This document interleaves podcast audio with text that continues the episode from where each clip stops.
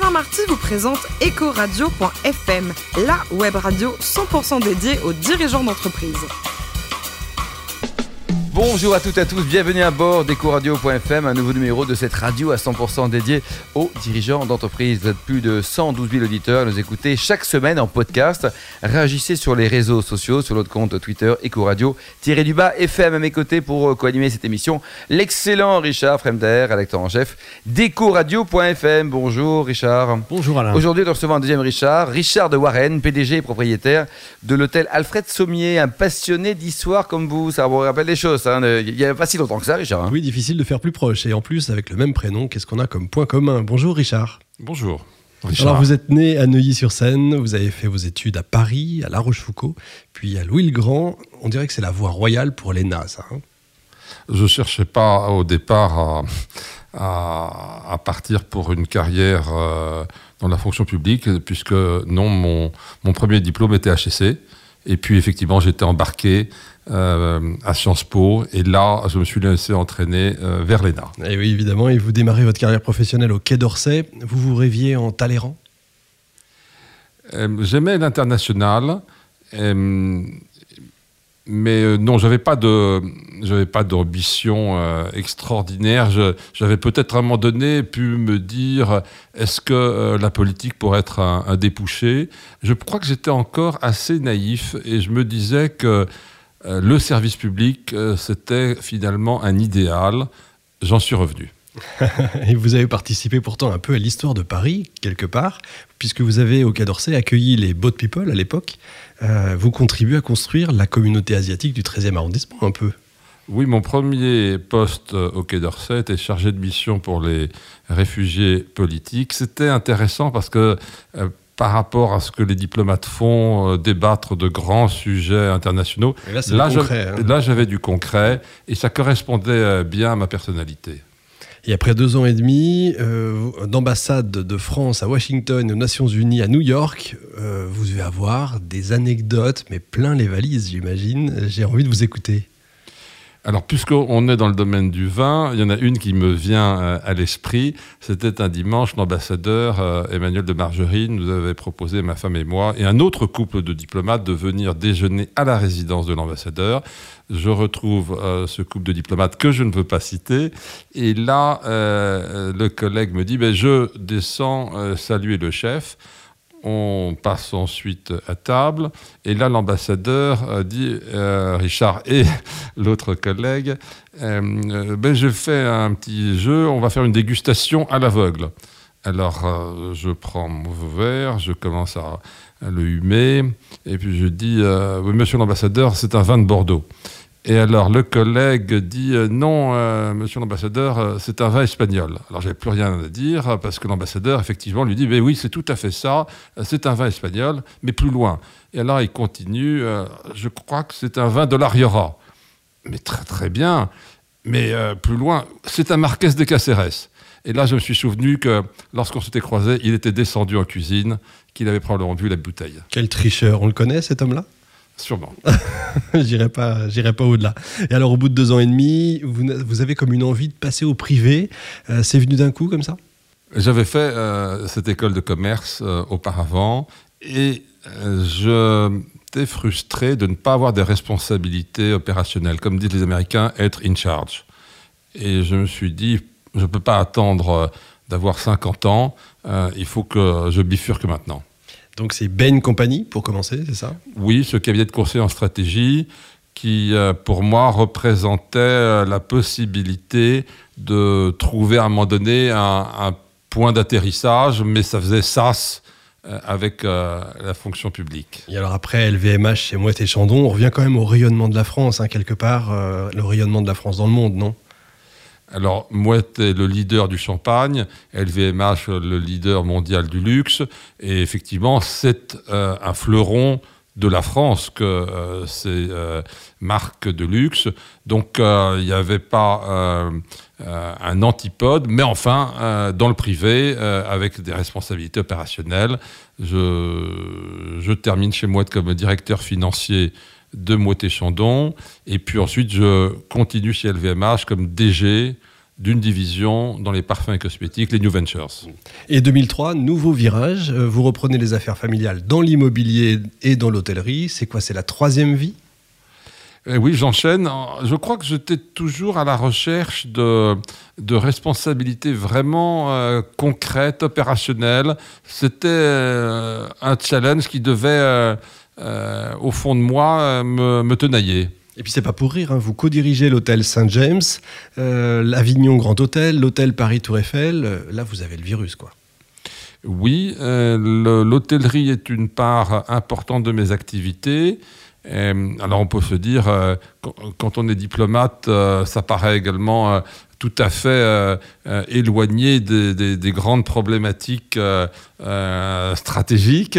En même temps, on peut dire que les diplomates finalement ont été réduits au fil du temps à devenir des hôteliers en recevant ministres et autres personnalités qui traversent le monde et qui sont que vous reçus. êtes Talleyrand, pour revenir à Talleyrand, mais ce qu'il a Oui. fait très longtemps. Oui, oui. Et donc là, finalement, le, le challenge de diriger des entreprises, de faire des acquisitions, c'est c'est quelque chose qui, euh, qui répond, je crois, à ma nature.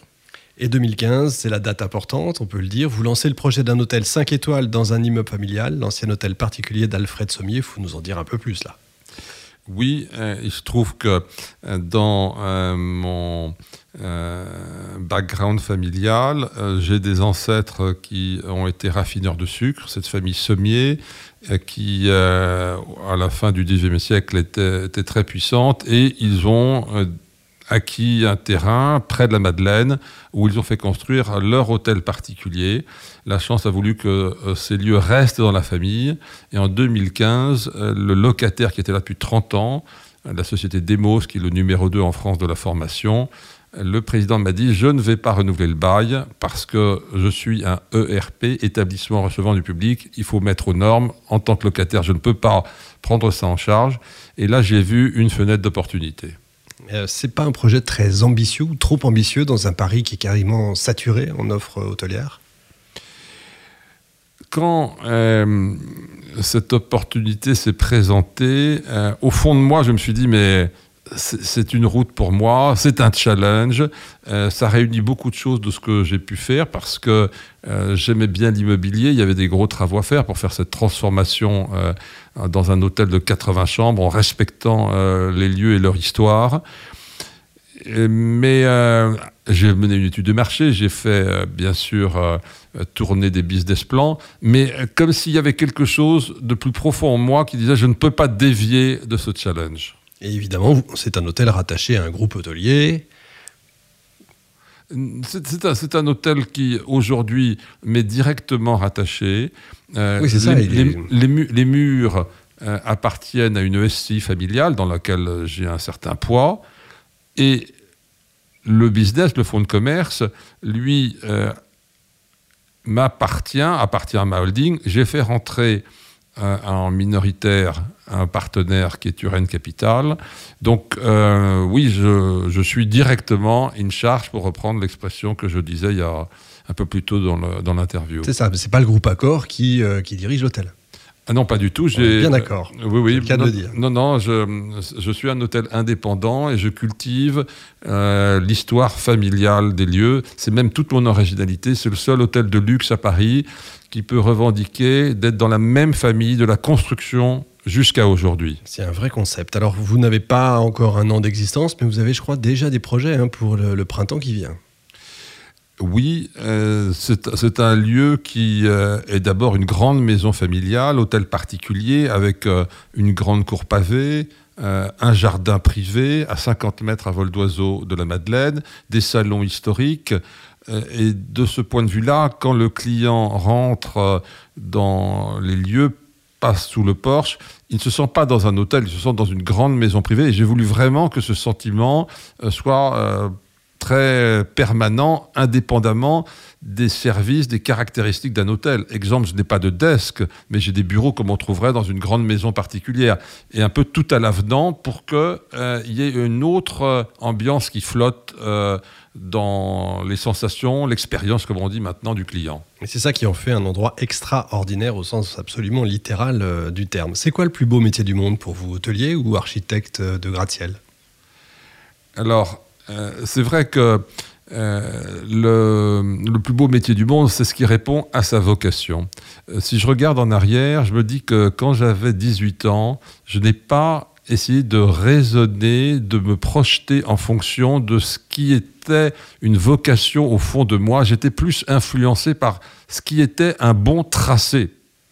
Alors j'ai mis beaucoup de temps peut-être avec différents aiguillages dans ma vie pour me dire que finalement pour moi, euh, compte tenu de mon histoire passée, parce qu'on ne refait pas toute l'histoire, c'était entrepreneur qui était euh, ma vocation. Mais euh, quand je me relis, et si les étoiles auraient eu un alignement différent, peut-être qu'effectivement j'aurais voulu être un architecte et construire mon gratte-ciel, qui j'espère n'aurait pas été une tour de Babel. D'où ma question.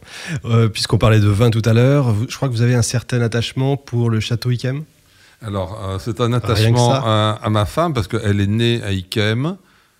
Euh, et donc, on est dans le monde du vin. Mon beau-père a, dirigé Ikem. Euh, sa mère était l'Ursalus. Et donc, c'était une affaire de famille.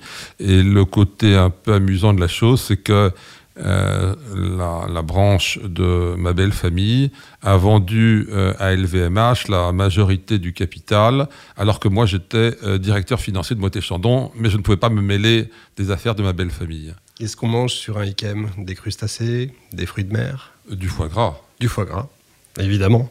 Du sud-ouest. Oui. Bien sûr. Merci beaucoup, Richard de Warren. Je rappelle que vous êtes PDG et propriétaire de l'hôtel Alfred Sommier. Retrouvez tous nos podcasts et actualités sur nos comptes Twitter et LinkedIn ecoradio.fm. Nous vous donnons bien sûr rendez-vous mardi prochain à 14h précise pour une nouvelle émission. Ecoradio.fm vous a été présenté par Alain Marty.